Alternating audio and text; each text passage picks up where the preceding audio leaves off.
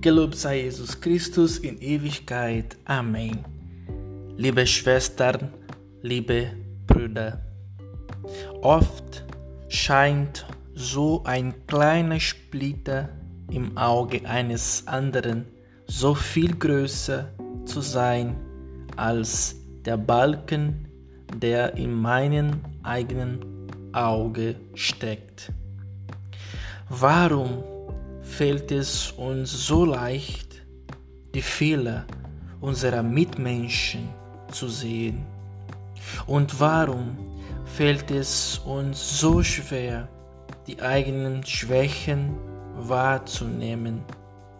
Jeder Makel, der mir an einen anderen Menschen auffällt, bringt meine eigene Überheblichkeit zum Vorschein. Wieso interessiere ich mich für den Makel eines anderen? Vielleicht, weil er mir zeigt, dass andere nicht perfekt sind und ich mich getröst zurücklehnen kann im Wissen darum, dass ich mit meiner Unvollkommenheit nicht allein bin?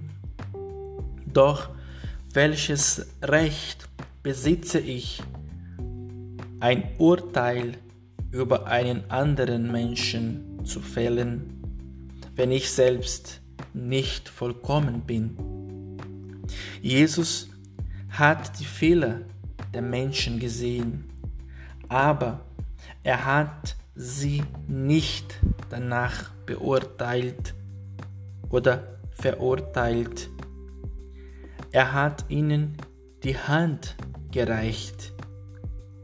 Wäre es uns Menschen nicht auch möglich, unseren Mitmenschen mit Barmherzigkeit zu begegnen, sie zu achten und wertzuschätzen, auch wenn sie nicht makellos sind?